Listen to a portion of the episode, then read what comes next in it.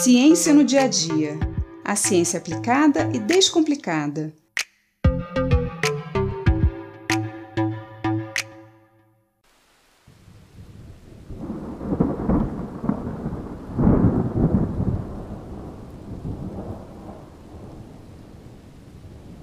Esses trovões são meio assustadores, né?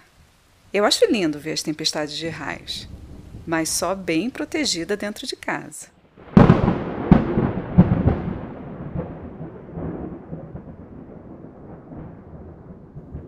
O que são os trovões? E qual é a diferença entre raio e relâmpago? Bom, os raios são descargas elétricas que podem ocorrer dentro de uma nuvem, entre nuvens, entre a nuvem e o ar à sua volta e também entre a nuvem e a Terra.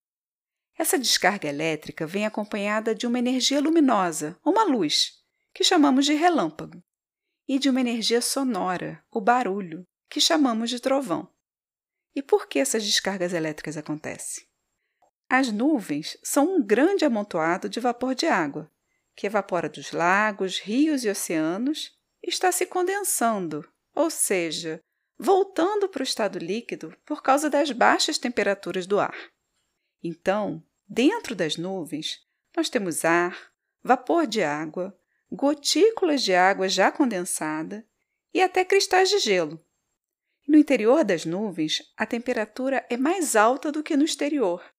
E essa diferença de temperatura faz com que o ar se movimente dentro dela. E nesse movimento do ar, os cristais de gelo se chocam e essa colisão gera uma separação de cargas positivas e negativas dentro das nuvens. As cargas negativas ficam na base das nuvens, enquanto que as cargas positivas ficam no topo. E assim, essa diferença de cargas gera descarga elétrica, ou raio, como numa pilha, onde os elétrons caminham do lado negativo para o positivo. E essa descarga pode acontecer também entre a nuvem e a Terra. As nuvens carregadas, com a carga negativa na base e positiva no topo, induzem uma reorganização de cargas na superfície da Terra, ficando com a carga positiva na superfície. Assim, as cargas negativas da nuvem são atraídas pela Terra e as cargas positivas da Terra são atraídas pela nuvem.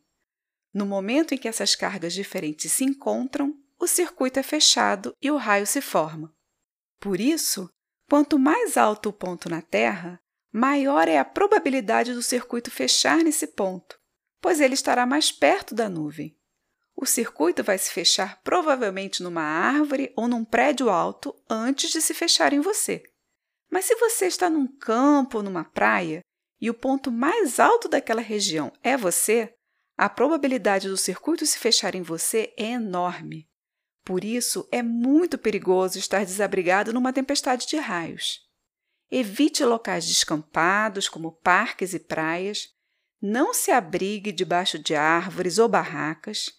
E, uma vez em casa, não fique debruçado nas janelas.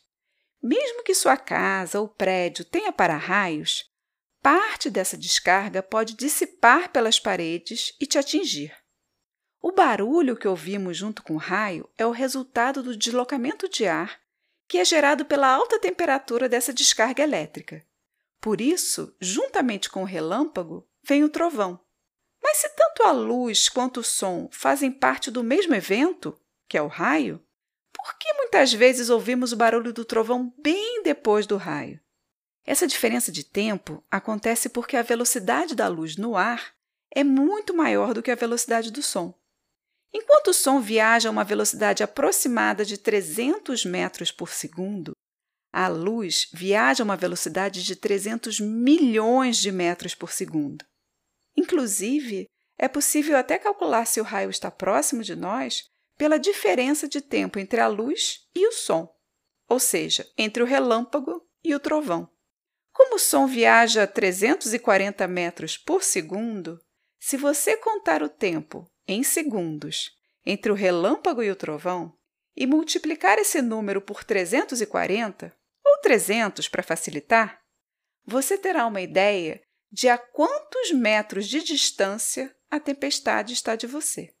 Mas, de qualquer forma, não vale a pena arriscar, Procure um lugar abrigado e aprecie a tempestade em segurança.